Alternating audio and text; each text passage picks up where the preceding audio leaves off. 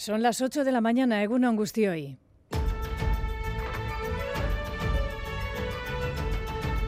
Crónica de Euskadi con Aichiber Bilbao. En la margen izquierda y zona minera de Vizcaya, conforme amanezca en la cola del pan en las casas, no se hablará esta mañana de otra cosa, un pequeño pequeño seísmo que se ha detectado esta pasada noche en localidades como Musquis, Gallarta o Abanto. Muchos no lo han sentido, pero hay quien sí. Sobre las 12 de la noche y he notado como, como un temblor en lo que es la cama y la habitación. Me ha asustado, me he asomado a la ventana, he visto que no había nada, no ha sonado ninguna alarma ni nada. en ningún momento, en ese momento había pensado que era un terremoto, hasta que no me lo han dicho esta mañana.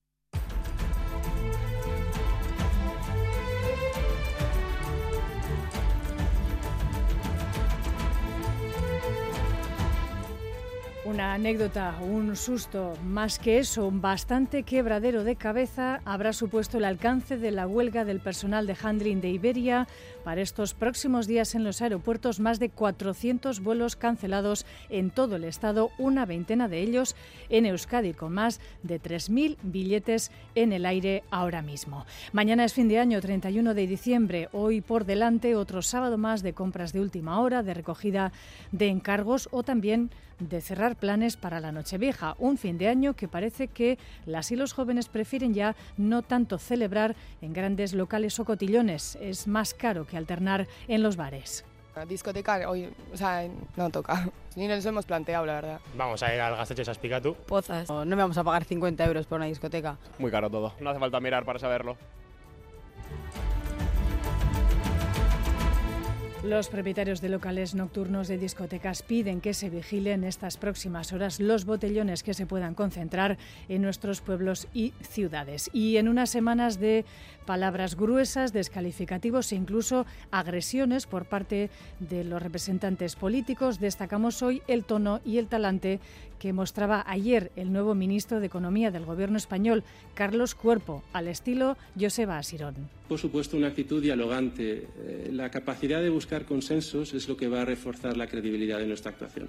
Y en Página Internacional les contamos la última hora sobre la guerra en Gaza. Ya son más de 21.000 personas las eh, fallecidas, los palestinos muertos, más concretamente en los enfrentamientos con el ejército israelí. Los organismos internacionales son incapaces de obligar a las partes a acordar un alto el fuego. Ha sido Sudáfrica el país, primer país que ha llevado el asunto ante la Corte Penal Internacional. Vamos ahora con los titulares del deporte. John Zubieta, Egunon. Egunon, empezamos hablando de atletismo porque Iruña asistió al Navarra Indoor Athletics, una cita en la que regresó a Ser Martínez, que se resintió de una lesión en la última valla, por lo que abandonó en semifinales. Hablamos de pelota porque Zabala y Zabaleta ganaron por 22-17 a Peña y Albisu en Sestao. Además, Ezcurdia y Tolosa se enfrentan a Jaca y Mariz Currena y el Ordi y Rezusta a Lasso y Aranguren. Asimismo, ayer se inició el campeonato individual de pala con victorias de Madariaga ante Del Río y Gordon ante Alcorta. Y en remonte, hoy final del parejas Ansa Marte Arena frente a Urriza Azpiroz.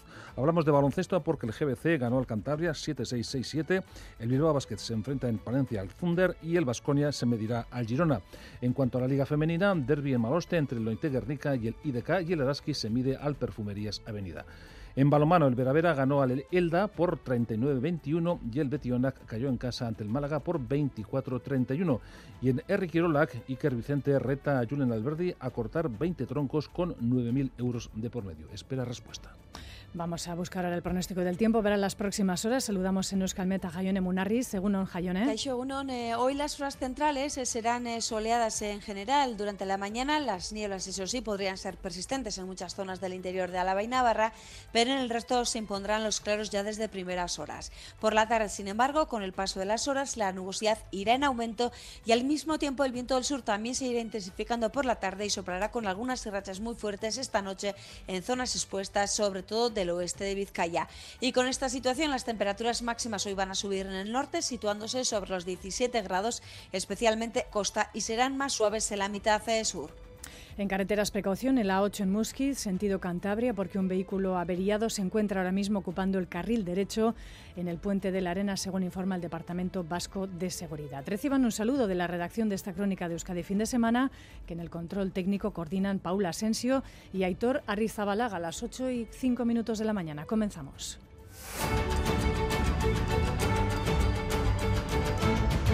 Y vamos ya con esa noticia de esta pasada noche en Vizcaya. No es una inocentada, es más una anécdota, un pequeño temblor de tierra que se ha notado esta pasada noche en varias zonas de Vizcaya, en el caso de la zona minera y la margen izquierda, Nerea Prieto.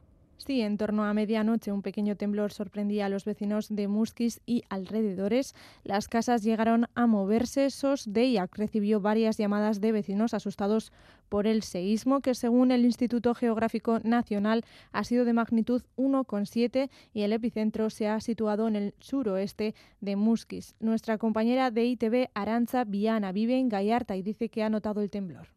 Estaba en la cama a las 12, no sé la hora exacta, pero sobre las 12 de la noche, y he notado como, como un temblor en lo que es la cama y la habitación. Me ha asustado, me he asomado a la ventana, he visto que no había nada, no ha sonado ninguna alarma ni nada y sí me he quedado sorprendida, pero en ningún momento, en ese momento había pensado que era un terremoto, hasta que no me lo han dicho esta mañana. ¿Y cuánto ha durado? Nada. Nada, eh, segundo, un segundo, dos, o sea, no, no ha durado mucho ha sido como un temblor así de estos que te dan rápido y ya está. Y ese segundo, según la Ertzaintza, no ha ocasionado ningún daño personal ni material. Los terremotos suelen ser poco frecuentes en Euskadi, ya que nuestro territorio reposa sobre una zona de escasa actividad sísmica. Y atención, eh, quienes estos próximos días tengan previsto un viaje, porque la huelga de personal de aeropuertos de la empresa que trabaja para Iberia, las empresas de handling han llevado a cabo, eh, va a obligar a cancelar una treintena de vuelos en Euskadi, Xavi Segovia. Si nada lo remedia, serán cuatro días complicados en la mayoría de los aeropuertos del Estado. Entre el 5 y 8 de enero, cerca de 450 vuelos han sido cancelados por Iberia y sus filiales low cost, Iberia Express y Air Nostrum. Entre ellos, 18 enlaces en Loyu, todos con salida o destino a Madrid y que va a afectar a unos 3.000 pasajeros. Dos vuelos más en Ondarribia, mientras que en el aeropuerto de Noain no se verá afectado. La huelga la convocan los trabajadores del servicio handling, los empleados encargados de los servicios de tierra para el normal funcionamiento de los aviones. Reclaman mejoras laborales. Desde la OCU, Iñaki Velasco recuerda los derechos que tienen los usuarios a pesar de la huelga. La obligación de la compañía es reubicar a los pasajeros en el vuelo más cercano posible a destino y además de eso pues pagar la indemnización correspondiente siempre que sea responsabilidad de, de la compañía. Y luego todos los gastos en los que haya podido incurrir la persona que tiene que viajar. Pero sobre todo la gente lo que tiene que tener claro es que lo que tiene que hacer es siempre reclamar y que quede constancia de su reclamación. No se descarta que pudiera haber un acuerdo previo con el Ministerio de Transportes de Oscar Puente, al igual que ocurrió con los paros convocados en Renfe. De ser así, sería el mejor regalo de Reyes para miles de afectados que pueden quedarse en tierra en unos días de regreso a su actividad normal. Mañana es Nochevieja, lo decíamos en portada, habrá quien lo celebre en casa o también salga. Entre estos últimos parece que los gustos van cambiando. En el caso de la juventud parece que prefieren ahora hacerse su fiesta en lugar de pagar por entradas en los cotillones, algo que preocupa también a los locales que piden que se vigilen los botellones de fin de año. Gorka Saavedra. Sí, los altos precios en las discotecas para los cotillones de Navidad han hecho que los jóvenes cambien de planes. Muy pocos están dispuestos a pagar 50 o 60 euros por una entrada, dejan de lado estos locales y buscan planes alternativos. A jardines. No, no, discoteca hoy, o sea, no toca. Ni nos hemos planteado, la verdad. Al salvaje, a ver qué pasa. A lo libre.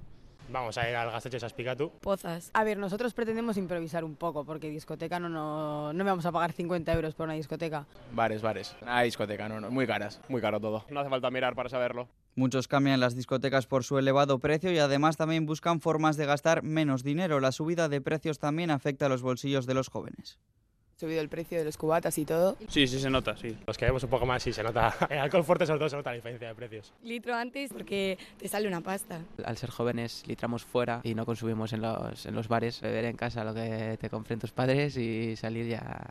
Duele, duele. Prefiero no pensarlo y no mirarlo al día siguiente tampoco. Joder que sí se nota.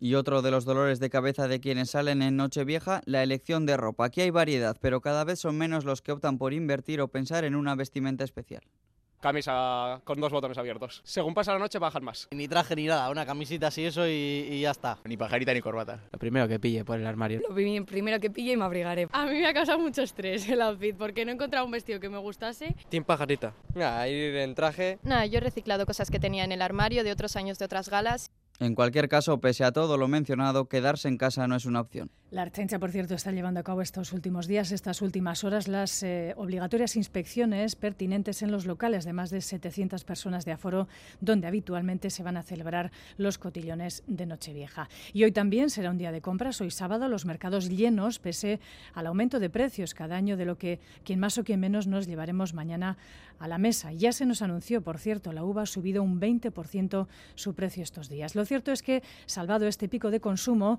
el dato del IPC, el precio de las cosas básicas, que sigue también a la baja, 3,1% este mes en diciembre por la moderación de alimentos y energía. El dato medio del año se queda en el 3,5%, algo menos de la mitad del pasado año, cuando, recordarán, se encendieron todas las alarmas. Y buenas noticias también para quienes pagan una hipoteca por sus viviendas. El Euribor ha bajado en diciembre y puede ser este el inicio de una tendencia que dicen se va a sostener, Rodrigo Manero.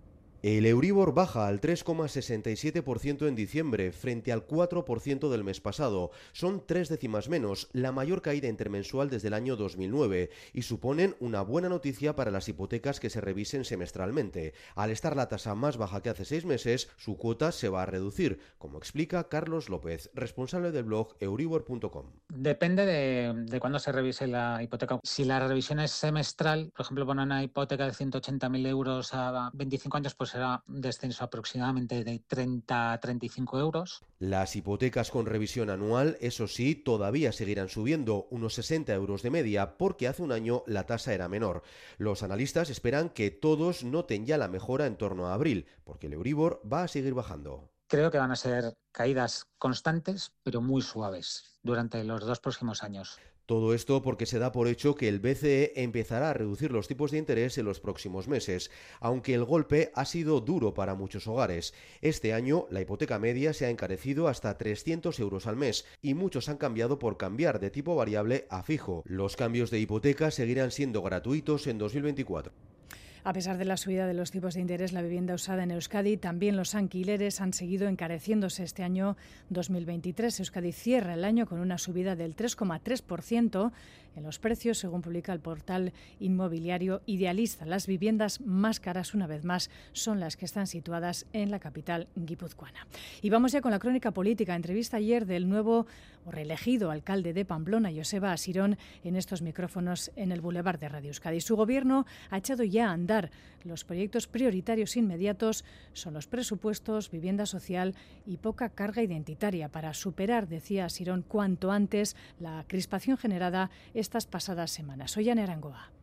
Joseba Sirón aboga por rebajar la tensión política tras una reacción de UPN que dice no tiene explicación dentro de los parámetros democráticos. Este suflé tiene que bajar inmediatamente porque si realmente decimos y nos creemos que venimos aquí a trabajar por la ciudad, hagámoslo y para eso todas y todos somos necesarios. El alcalde de Pamplona dice que intentará hablar con todos, aunque con la exalcaldesa Cristina Ibarrola no lo ha conseguido aún. Lo importante en todo caso, afirma, es el cambio de paradigma en el juego de mayorías al que se ha sumado el PSN. Un modelo que yo quisiera que fuera exportable, un paradigma en el cual las fuerzas progresistas, que son mayoritarias, yo diría en todos y cada uno de los pueblos y ciudades de Euskal Herria, consigan sacar adelante esas mayorías. Dice Asirón que su gobierno priorizará las políticas sociales, promoverá el euskera con pedagogía y sin imposiciones. La icurriña no será perseguida en las calles, pero no ondeará en el mástil, tal y como marca la ley de símbolos, y será un gobierno comprometido con la convivencia. Todo el mundo sabe en Pamplona cuál ha sido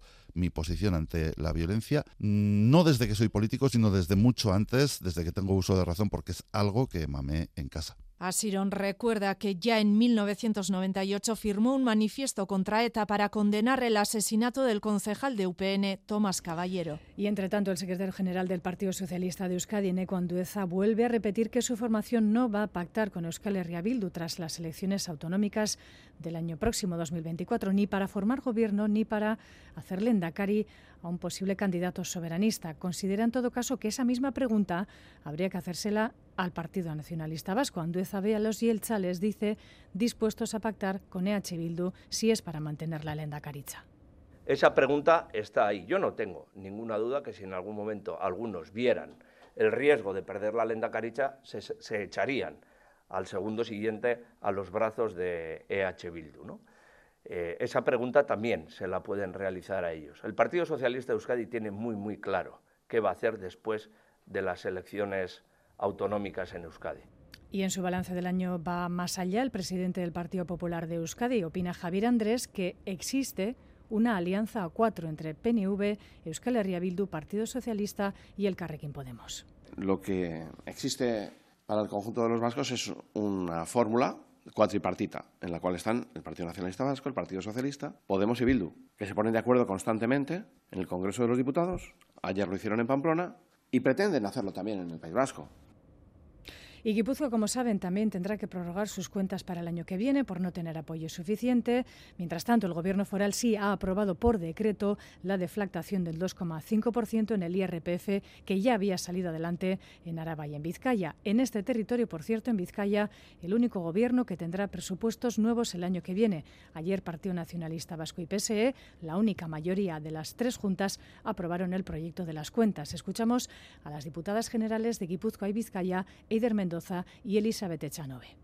Hemos estado con todos los partidos políticos, con los cinco, seguiremos hablando con ellos para que se convalide este decreto foral norma. Insisto, en cualquier caso, hemos tomado esta decisión de urgencia para que esa rebaja fiscal sea eh, válida a partir del 1 de enero. La aprobación del presupuesto es la mejor forma eh, de empezar el año 2024. Va a garantizar la ejecución de los proyectos eh, que hagan de Vizcaya un territorio más avanzado, con más actividad económica y empleo y con servicios sociales para todas las personas. Y en clave española, Pedro Sánchez ha solventado la pequeña crisis que supuso la salida o que va a suponer ahora, a principios de año, la salida de Nadia Calviño al Banco Europeo de Inversiones. Carlos Cuerpo, hasta ahora secretario del Tesoro, se convierte en ministro de Economía y María Jesús Montero, la ministra de Hacienda, será la vicepresidenta primera del Ejecutivo de Sánchez, María Cisaro Baza. Con el fin de año, Nadia Calviño dice adiós al Gobierno para incorporarse al Banco Europeo de Inversiones. Hoy me despido y quiero compartir tres sentimientos, agradecimiento, orgullo y confianza. Pasa el testigo al mando del Ministerio de Economía a Carlos Cuerpo, a su fiel compañero en sus palabras, a quien ha sido secretario general del Tesoro desde 2020. Cuerpo ya ha establecido los objetivos de su liderazgo. De continuidad, continuidad en términos de corazón, de cabeza y de esfuerzo. Sin embargo, la vicepresidencia primera la asume la ministra de Hacienda María Jesús Montero. La número dos del PSOE es ahora también la número dos del Gobierno que ser vicepresidenta primera es un regalo que nadie nunca espera recibir como una motivación, como un estímulo, como un aliento para seguir trabajando por este proyecto de país. Por tanto, son tres ahora las vicepresidencias en vez de cuatro. El ministro José Luis Escriba también gana responsabilidad. La Secretaría de Estado de Función Pública, que hasta ahora era de competencia de Economía, pasa a manos del Ministerio de Escriba. Desde ahora será el Ministerio de Transformación Digital y Función Pública. Y finalizamos mirando al exterior. Sudáfrica ha presentado una solicitud ante la Corte Internacional de Justicia en la que pide medidas provisionales contra Israel para proteger a la población palestina del genocidio que se está llevando a cabo en la franja de Gaza. Consideran que estas acciones se están produciendo con la intención de destruir a los palestinos como parte de un grupo nacional, racial y étnico. Israel ha respondido, rechazan, dicen, con repugnancia la calumnia de sangre difundida por Sudáfrica. Lier Puente. Sí, finalmente ha sido Sudáfrica quien ha llevado a Israel ante la Corte Internacional de Justicia de la ONU. Acusa a Israel de cometer genocidio en la franja de Gaza. En el escrito a La Haya afirma que los actos y omisiones de Israel tienen carácter genocida, ya que se cometen con la intención específica de destruir a los palestinos en Gaza, como parte del grupo nacional, racial y étnico palestino más amplio. Sudáfrica añade que la conducta de Israel viola sus obligaciones bajo la Convención de Genocidio. Por ello, pide que tome medidas inmediatamente. Y como suele ser habitual, Israel responde a la defensiva, acusando al denunciante de terrorista. Para el gobierno israelí carece de base real ni jurídica y constituye una utilización despreciable y despectiva de la Corte. Acusa además a Sudáfrica de cooperar con el grupo islamista Hamas. Israel ya utilizó un argumento parecido cuando Pedro Sánchez pidió en noviembre a Israel cumplir el derecho humanitario y un alto el fuego humanitario en su visita al país hebreo. En aquel momento, Israel acusó a Sánchez de apoyar al terrorismo con sus falsas afirmaciones. La autoridad palestina ha celebrado la denuncia de Sudáfrica y ha pedido acciones urgentes para proteger y prevenir mayores daños al pueblo palestino. Ya han muerto 21.000 palestinos desde que Israel comenzó la ofensiva. Crónica de Euskadi. Deportes.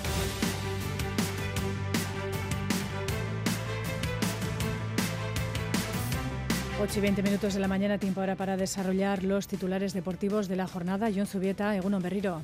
Egunon, comenzamos por el mundo del atletismo, ya que Iruña asistió al Navarra Indoor Athletics, una cita de nivel internacional en la que destacó el regreso de Asier Martínez casi un año después.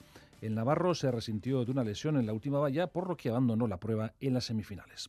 En fútbol destacamos que Martín Zubimendi abandonó la sesión de ayer antes de tiempo por un esguince de tobillo que parece que no reviste gravedad y que podrá jugar por tanto ante el Alavés. Además, Merkelanz completó el entrenamiento a puerta abierta. En cuanto al Athletic, Iñaki Williams no descarta jugar ante el Sevilla y el Alavés vivió una jornada de convivencia con la afición como Osasuna, que va recuperando a gente como Raúl García, que completó la sesión. Y en fútbol femenino, un apunte, ya que Kenny Thompson deja de ser jugadora de Leibar tras resentir su contrato que se extendía hasta el año 2024. Vamos ahora con el mundo de la pelota.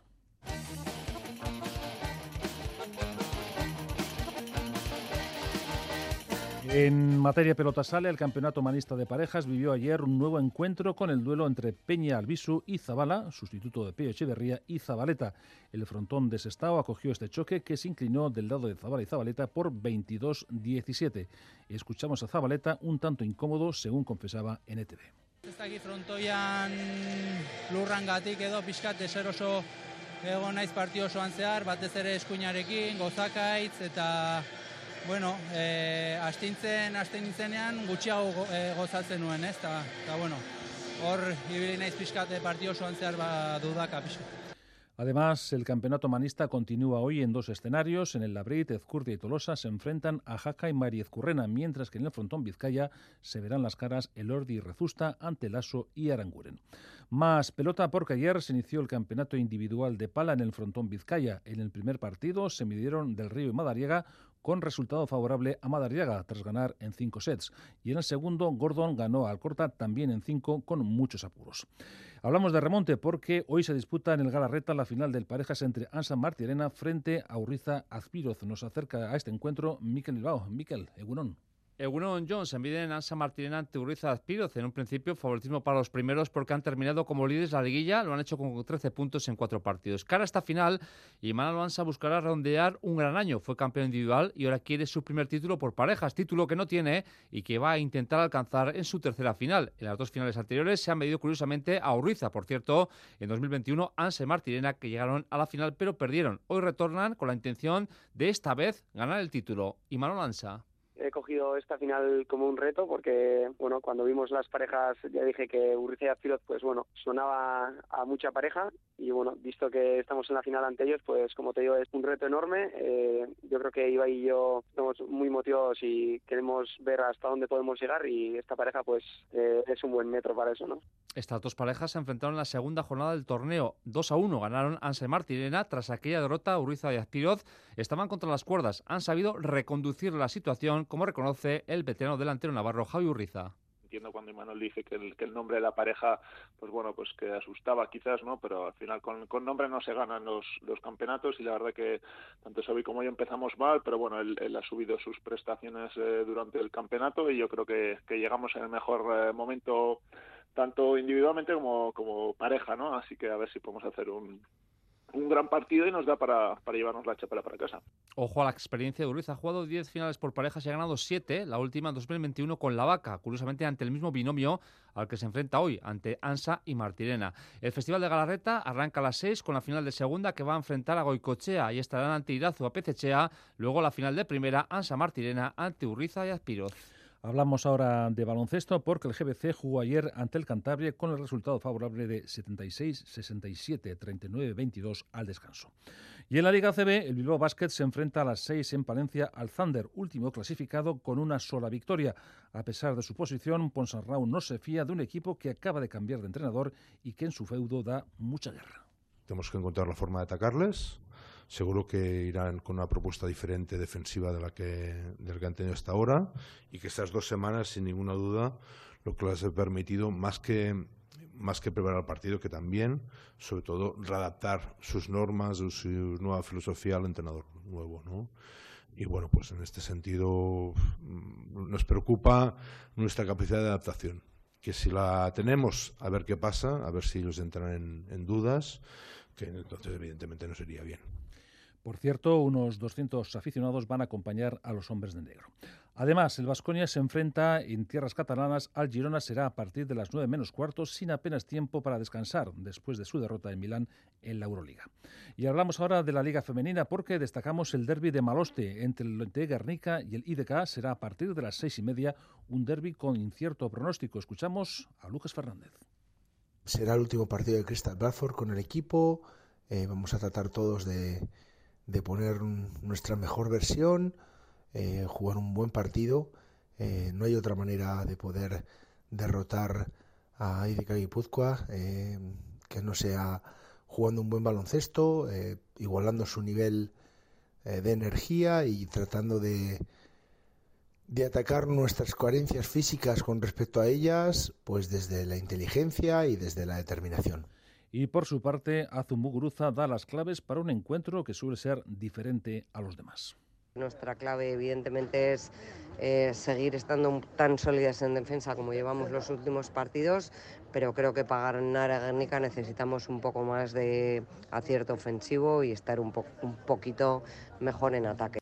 El derby a partir de las seis y media y media hora antes le toca el turno a Laraski, será ante el Perfumerías Avenida. Agostina Burani cree necesario recuperar la consistencia mental ante todo un gran equipo. Y ahora otra vez estamos en esas desconcentraciones que, obviamente con rivales como estudiantes o este fin de semana con Avenida, eh, si entramos así va a ser difícil remontar. Y por lo que respecta al balonmano femenino, ayer jugaron los dos equipos vascos. El Veravera se deshizo del Elda por 39-21, 18-10 al descanso, mientras que el Betionac cayó en casa ante el Málaga por 24-31, después de que al descanso se fuese con un marcador de 10-17. Hablamos también ahora de Riquirolac porque Iker Vicente le ha lanzado una apuesta a Julen Alberdi para cortar 20 troncos de 60 pulgadas. Vicente estuvo anoche en Quirolgagua y dio detalles de este desafío he decidido desafiar a Julen Alberdi porque, porque bueno, eh, ya va el invierno adelante, no se oía nada por ningún sitio y, bueno, hemos estado todo el año pues eh, el uno y el otro peleando por diferentes campeonatos y bueno, eh, está muy fuerte, le quiero probar en un, en un desafío y bueno, he puesto un trabajo serio de, de 20 troncos de 60 pulgadas y, y 9.000 euros. Vicente ha emplazado al Verde al 5 de enero en el bar Cantábrico de 6 a 7 para aceptar el reto. Se lo pensará, como ha manifestado en ETV. Mi primera prioridad es descansar, porque vengo de un año bastante largo. El siguiente campeonato, el último, es este domingo. Mi foco está puesto ahí en este momento y luego descansar y luego pues a plazo mediano así pues igual, igual se podría plantear. Bueno, no, no es una negativa, ¿no? Yo creo que eh, primero tenemos el campeonato del domingo eh, le haremos una vuelta eh, al reto y bueno, yo creo que para la primera mitad de la semana que viene ya lo tendremos un poco pensado, pero no, no, no es un no de momento.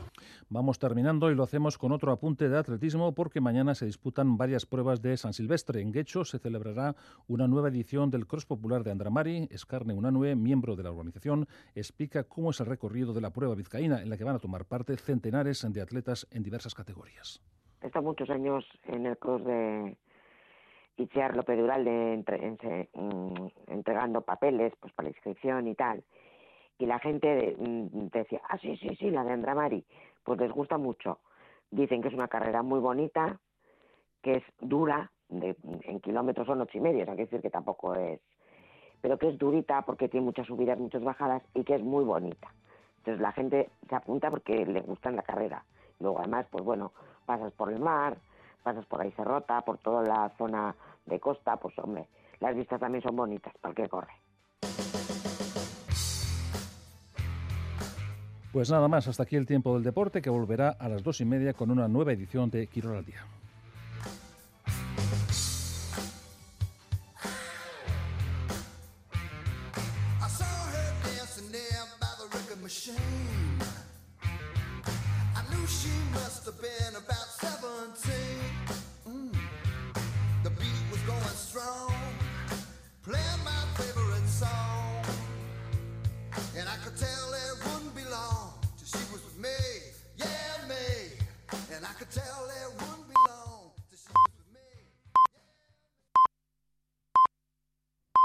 Son las ocho y media de la mañana.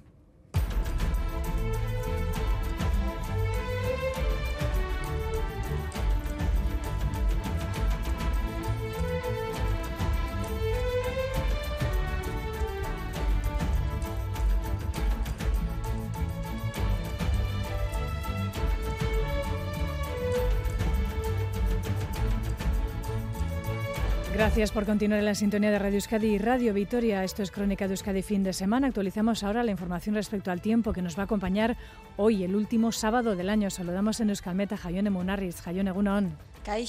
Hemos tenido una semana más que, más que agradable para ser eh, diciembre. ¿Qué tiempo nos espera hoy, el último sábado?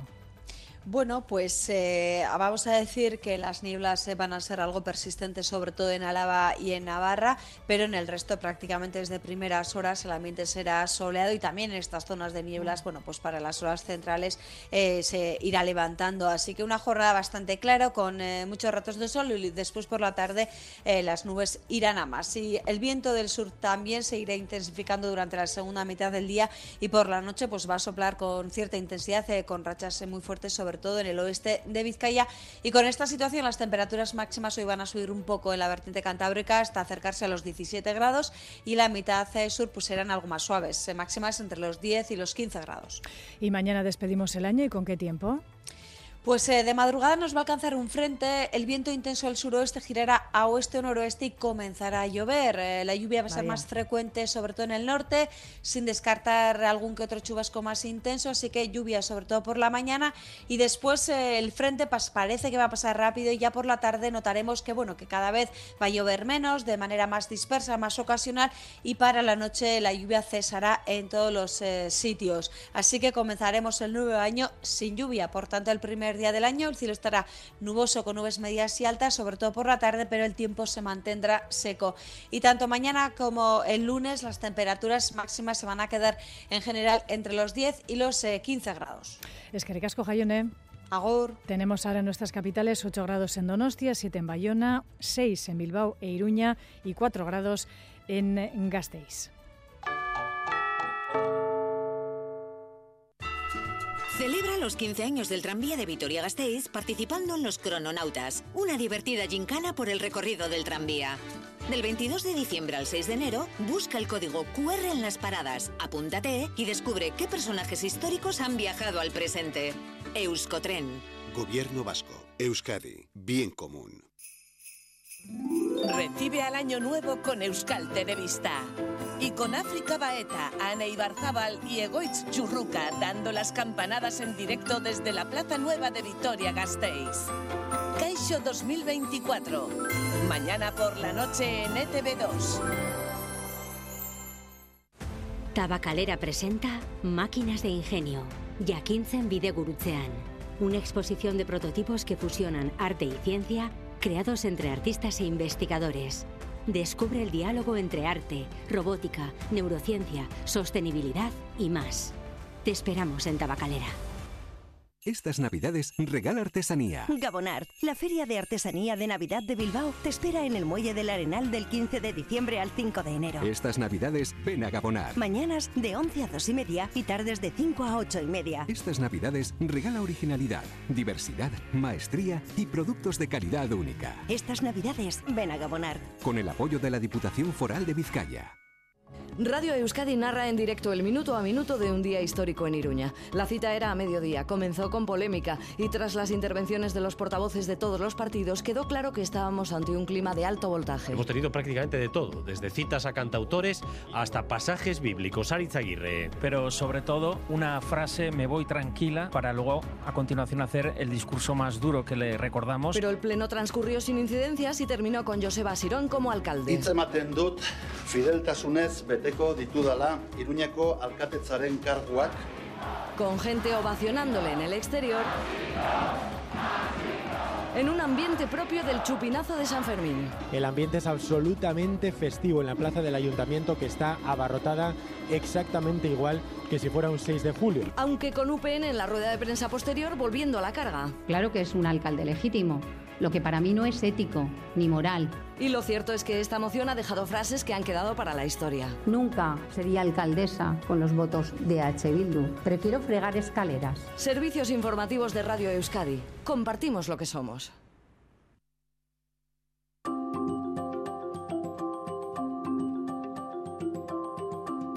8.35 minutos de la mañana, continuamos en Crónica de Euskadi fin de semana. Hoy es el último sábado del año, lo decimos, y se nota mucho en la prensa de esta víspera de fin de año. No hay mucha noticia que se salga de lo tradicional, Xavi Segovia, Egunon. Egunon, sí, hay una imagen que se repite en todos los periódicos y que la verdad es que sobrecoge mucho. El incendio de un gran edificio rojo de la ciudad ucraniana de Odessa, después de ser atacado ayer por Rusia.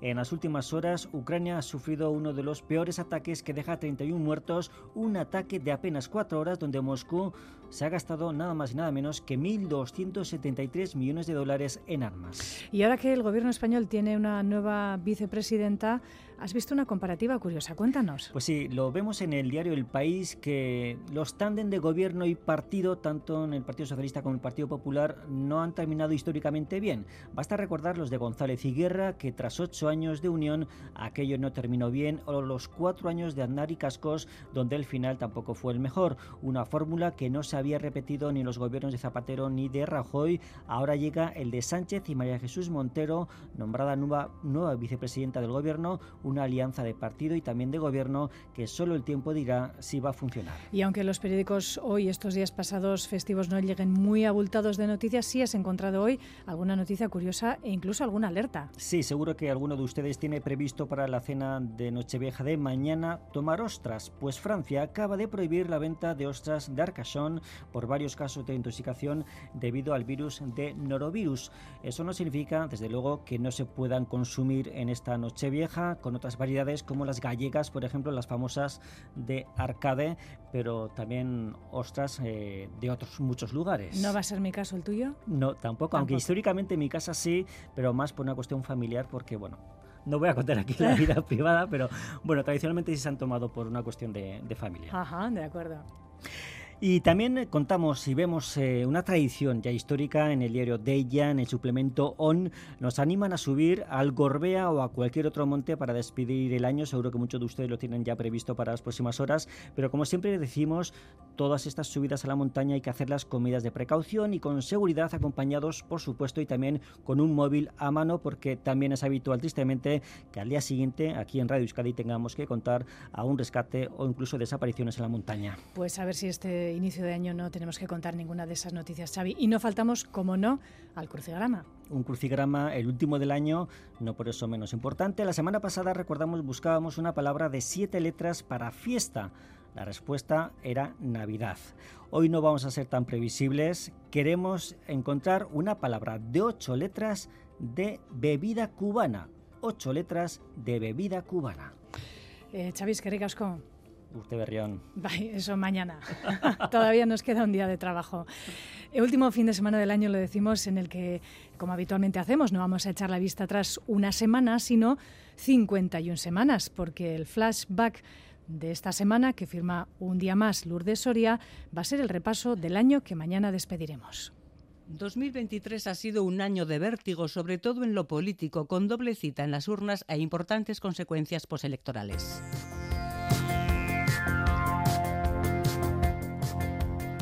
El incremento de votos de H. Bildu en los comicios forales y municipales de mayo era celebrado así por su coordinador. Ciclo político berri bat inauguratu duela Euskal Herrian eta pres gaudela herri hau gobernatzeko. Agridulce, la victoria del PNV conservaba sus principales feudos salvo el Ayuntamiento de Vitoria que pasaba al Partido Socialista. Su candidata en Guipúzcoa, Eider Mendoza, se convertía, gracias a la abstención del PP, en la primera mujer diputada general. Gipuzkoaren alde lan egin behar dugu, Gipuzkoa maite dugu eta elkarren beharra eukiko dugu.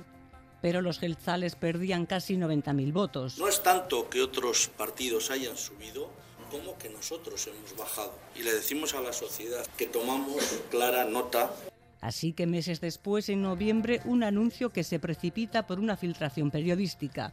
La ejecutiva del PNV propone a las bases como cambio de candidato a la Lenda Caricha a Imanol Pradales e Íñigo Urcullu se suma al listado de víctimas de la renovación llevada a cabo por los partidos este año.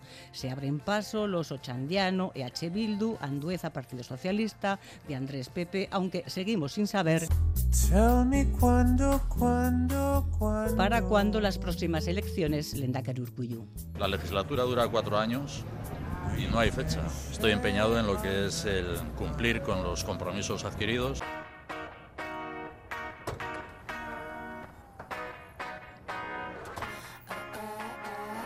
Ya se sabe que los años preelectorales dificultan los acuerdos amplios, imposible en torno a los presupuestos vascos 2024. Con una cuantía de algo más de 15.000 millones de euros, han sido aprobados por la coalición de gobierno, en contra toda la oposición. Nuestra propuesta no les gusta, no por la cantidad, sino por la letra. No consideramos que haya habido la suficiente ambición por parte del gobierno vasco. Sin mayoría suficiente, PNV y Partido Socialista han tenido en cambio que tirar de prórroga presupuestaria en Guipúzcoa y Álava, diputado general. Creo que el motivo por el que no hay acuerdo presupuestario no está en la negociación presupuestaria. Hay que buscarlo en otras circunstancias. La ley de educación vasca parecía llamada a un amplio consenso tras la firma el año pasado del pacto educativo, pero ha acabado con el apoyo en solitario de gelchales y socialistas, al igual de lo ocurrido con la ley de salud pública. Consejero de Educación, portavoz de H. Bildu. Más allá del voto emitido, esta ley de educación cuenta con un apoyo sólido. Cometen el mismo error que hace 30 años y esto no es más que un fracaso.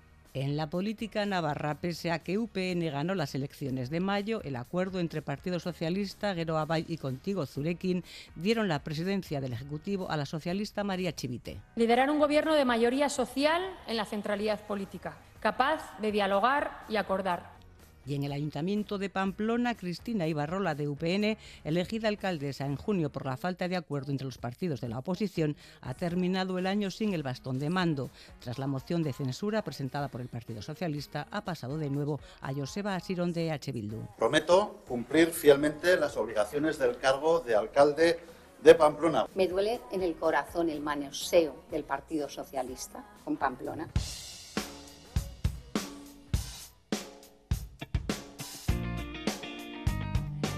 La crispación y la polarización de la política española han marcado este año que termina. El 28 de mayo el Partido Popular cosechó unos resultados espectaculares. Desplazó al PSOE de los gobiernos de cuatro comunidades y de numerosas alcaldías. Alberto Núñez Feijóo. Hemos tenido un resultado excepcional. Este es el momento de los candidatos que han ganado.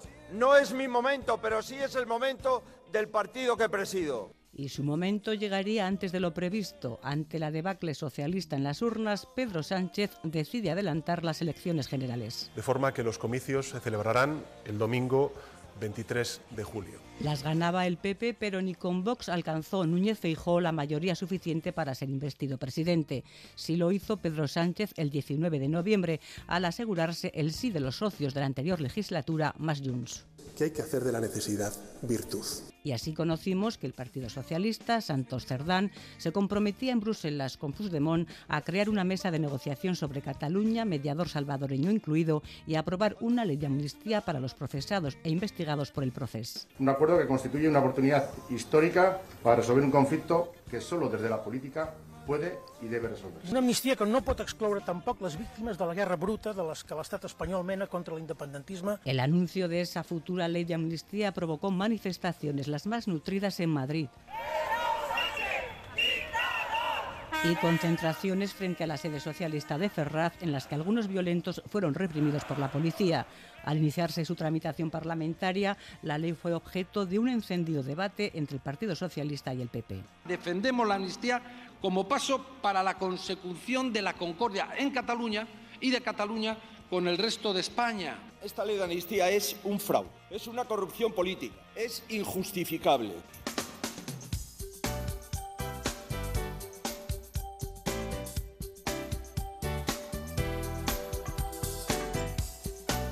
Euribor e inflación han sido en economía las dos palabras más repetidas del año que despedimos. En enero, el encarecimiento interanual del IPC llegaba a casi el 6% con el precio de los alimentos disparado, sobre todo el del aceite. Está subiendo de mes en mes. No soy otro comentario en la tienda. Muy caro.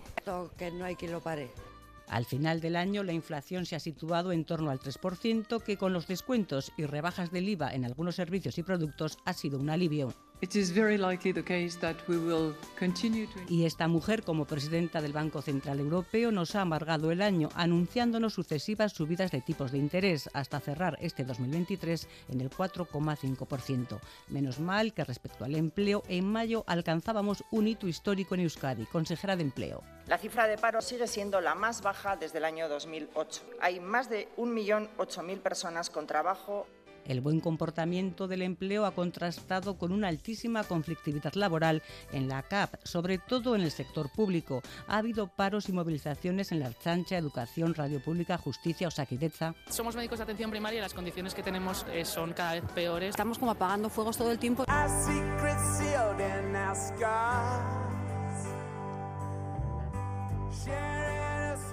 2023 ha sido un año negro debido a la violencia machista. 56 mujeres han sido asesinadas por sus parejas o exparejas, dos de ellas en Euskadi, Mayalen en Vitoria y Lourdes en Orio. Habían quedado.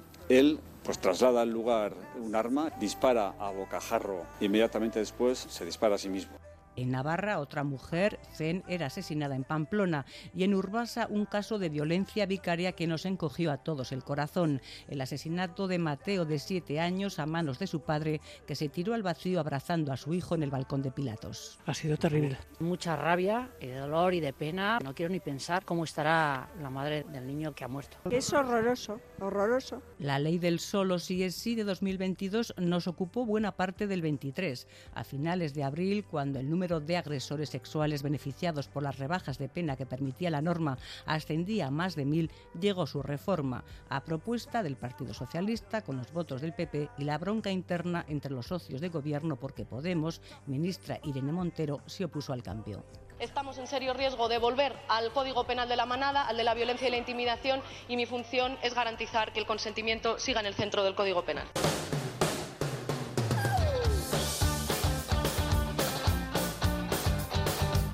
Por lo demás, este 2023 hemos soportado olas de calor asfixiante por encima de los 40 grados en muchos lugares y también fuertes borrascas con lluvia y granizo.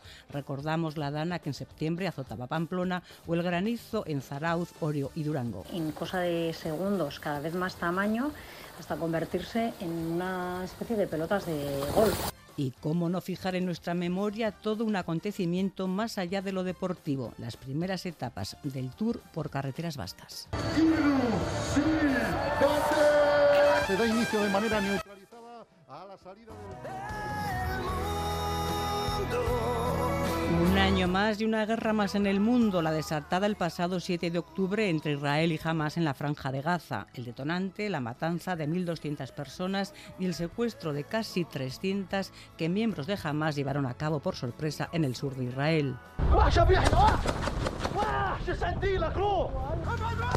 El gobierno de Netanyahu respondió de la manera que nos contaba nuestro corresponsal Mikel Ayestarán. Israel extiende sus operaciones a toda Gaza y cada vez más zonas reciben la orden de evacuación. Los bombardeos del ejército israelí sobre Gaza han ocasionado ya, según fuentes palestinas, más de 20.000 muertos. La otra guerra, la que libran Ucrania y Rusia desde febrero de 2022, ha entrado en una fase de estancamiento y el apoyo internacional al gobierno ucraniano se ha resentido. La noticia positiva para Kiev es que los 27, escuchamos al presidente del Consejo Europeo, han dado el visto bueno a la apertura de negociaciones para su integración y la de Moldavia en la Unión. En el ámbito político, el año comenzó con una toma de posesión del nuevo presidente de Brasil. Con el asalto de los de Bolsonaro a sedes institucionales y lo hemos acabado con el ultraliberal Javier Milei como presidente de Argentina. Con este conjunto de reformas Argentina en 15 años podría estar... Y tragedia de mayores dimensiones las provocadas por terremotos en diferentes lugares del planeta. Los más graves los registrados en la frontera entre Siria y Turquía con 55.000 fallecidos.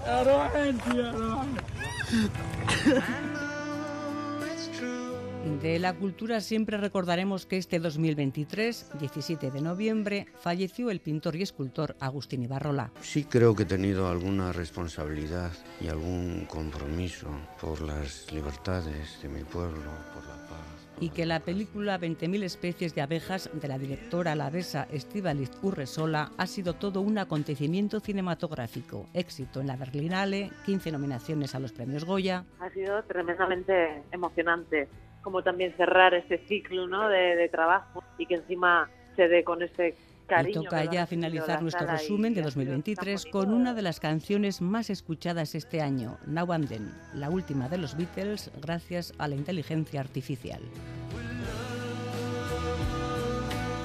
Feliz año nuevo, Urs de Berrión.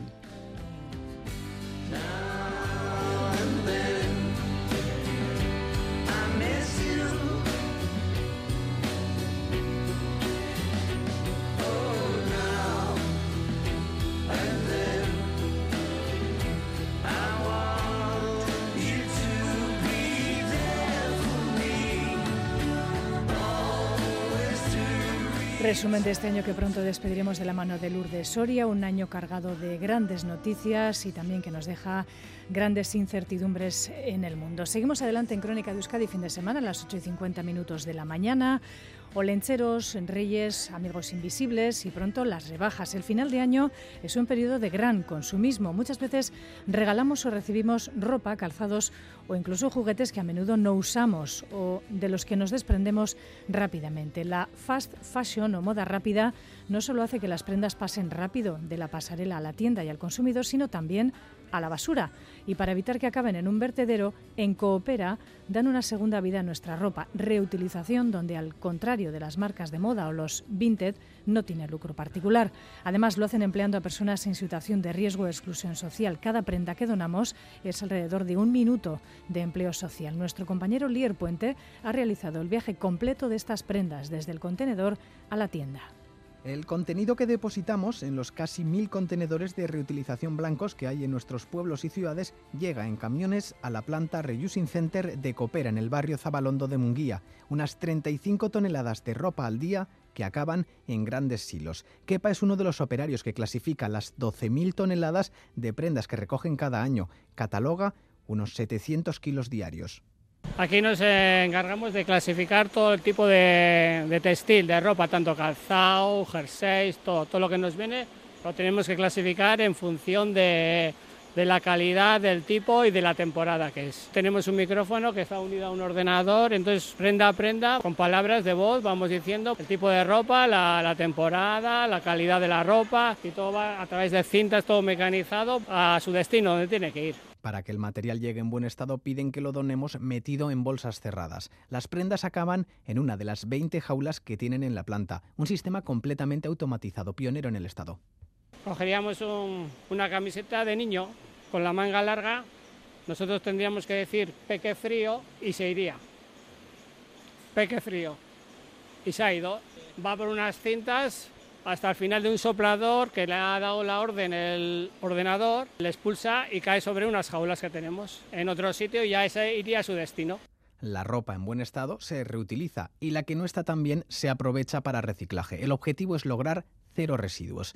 Las que se pueden reutilizar llegan a la zona de picking, una segunda criba antes de ir a las tiendas. En este área de logística y preparación de pedidos se encuentra Amaya ordenar, valorar las prendas que hemos validado anteriormente en un proceso de selección, aquellas prendas que consideramos que valen para eh, darles una segunda vida útil. Les asignamos un precio de una tarifa que ya tenemos establecida, la tendencia, el estado de la prenda, la demanda en mercado de este tipo de artículos y las enviamos a las tiendas etiquetadas, higienizadas, eh, etcétera.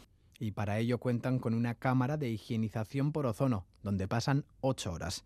Sigue el proceso. Las tiendas piden según necesidad y aquí lo empaquetan y distribuyen. Aunque estamos en la zona donde nos dedicamos a la ropa que le llamamos de perchero, que es el textil de hombre, mujer y niño, eh, también nos dedicamos a la reutilización y a, a darle una segunda vida a zapatos, eh, artículos de lencería de hogar, eh, complementos y también libros.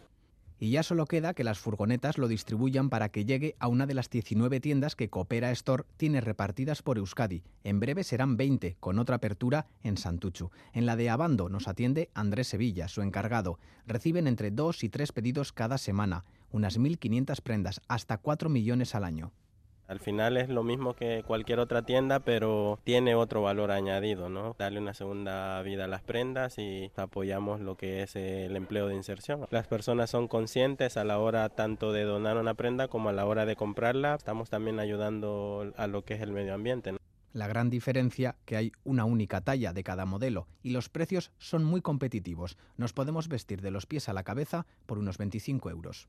Tenemos mucha variedad, tanto de ropa de niño, de hombre, caballero, de mujer, ropa de casa, muchos géneros. De hecho, también tenemos ahora mismo una feria del juguete, ya que estamos en, pues en época navideña. La mayor parte de la tienda, un 60%, está dedicada a moda de mujer. Son las que más prendas donan. Estos últimos años, además, han detectado el interés entre los jóvenes. Enrique Osorio, responsable de comunicación y marketing de Coopera, la red de entidades de economía social y solidaria vinculadas a Caritas. En el 2018 sacábamos dato y teníamos alrededor del 13-14% de personas de menos de 35 años. Y sin embargo, ya el año pasado, uno de cada tres clientes era menor de esa edad, de 35 años. Fíjate el cambio que ha habido, ¿no? De un 13% a un 33%, ¿no? Y seguro que este año es mucho más porque la verdad es que la tendencia se ve, ¿no? Cada vez más gente joven viene a vestirse a las tiendas y a vestirse de una manera un poquito diferente. En las tiendas, además, atienden a las personas en riesgo de exclusión. Es también donde acuden aquellas personas derivadas de los servicios sociales del ayuntamiento o de Cáritas, ¿no? que antiguamente pues iban a una parroquia, se les daba cualquier cosa, no les sentaba bien o no les gustaba, o era muy grande, muy pequeña. Son asesorados por los dependientes o dependientas, eligen la ropa y al paso por caja la única diferencia es que en vez de pagar con dinero con una tarjeta, entregan un vale. Es una manera mucho más digna de entregar esa ropa para las personas que tienen pocos recursos. ¿no? Y en todo este largo proceso crean contratos de inserción para personas en situación o riesgo de exclusión. No es darles un puesto de trabajo y decirles, mira, esto se hace así, sino es acompañarles durante tres años para que tengan una formación, una cualificación y luego sean capaces de acudir al mercado laboral ordinario. De hecho, uno de los aspectos importantes es que en el último año se hace un proceso con ellos que se llama el BAE, el búsqueda activa de empleo, ver un poquito cómo se han sentido, dónde se ven mejor, ayudarles a hacer un currículum, preparar entrevistas, tener acuerdos con otras empresas para que tengan en cuenta a nuestros candidatos y candidatas. Coopera también cuenta con tiendas en Asturias, Valencia, Castellón, Alicante, Almería y Teruel, 34 en total, y están asociadas a la red Modarre de Cáritas. Puede que ropa comprada de segunda mano en Coopera acabe en un contenedor blanco y vuelva a comenzar el ciclo, una tercera vida lo conocido como economía circular. A partir de 2025 será obligatorio tener contenedores de textil en todos los municipios y las empresas del sector deberán aplicar la responsabilidad ampliada del productor, como hace años se implantó en los electrodomésticos. Los productores deben tener en cuenta el medio ambiente en todas las fases, en el diseño, la venta, pero también en la posventa. Continuamos. Ya les hemos contado que la bajada este mes de diciembre en el Euribor, con la mayor caída mensual desde hace 14 años, puede avanzar un descenso en los tipos a pagar en hipotecas. Y otro asunto que interesa a quienes pagan hipoteca. Atención, pronto termina el plazo para que nuestros bancos nos tengan que devolver el dinero por los gastos de lo firmado antes de 2019. Xavi. Con el cierre del año, quien más quien menos trata de beneficiarse de las ventajas fiscales realizando las últimas aportaciones del año. La hipoteca suele ser donde más se amortiza, pero si usted tiene una hipoteca anterior al 23 de enero de 2019, sepa que puede reclamar los gastos de su constitución hasta el próximo 22 de enero. Según una sentencia del Tribunal Supremo, los bancos cobraron de manera ilegal parte de los gastos de constitución de estas hipotecas y que Raplas, abogado de ATE el Tribunal Supremo deja muy claro que los prestatarios no tienen que hacerse cargo de la totalidad de los gastos de la hipoteca, puesto que la garantía hipotecaria a quien beneficia es precisamente al banco. En la mayoría de las escrituras hipotecarias anteriores al 23 de enero del 19, la cláusula 5 establece que los principales gastos corren a cuenta del hipotecado, partidas que ahora pueden reclamarse. Si no hay respuesta en dos meses por parte de la entidad financiera, pueden acudir incluso a la vía judicial para pedir la nulidad de esta cláusula hace un requerimiento, en ocasiones el banco contesta, en ocasiones no, sobre todo porque están desbordados,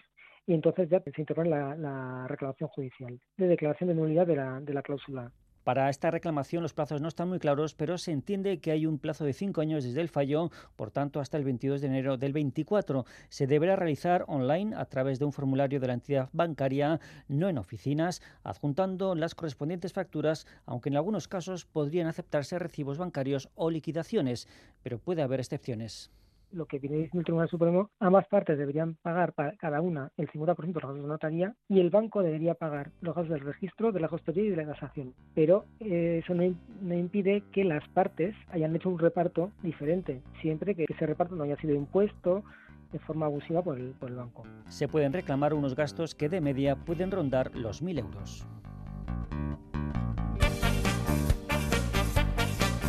Hasta las 9 la música de Betagarri, segunda vuelta hoy de la banda La Besa, que tras seis años de silencio celebra estos días su 30 aniversario. Anoche tocaron en Jimmy Jazz, hoy segundo concierto sold out desde hace varios días ya.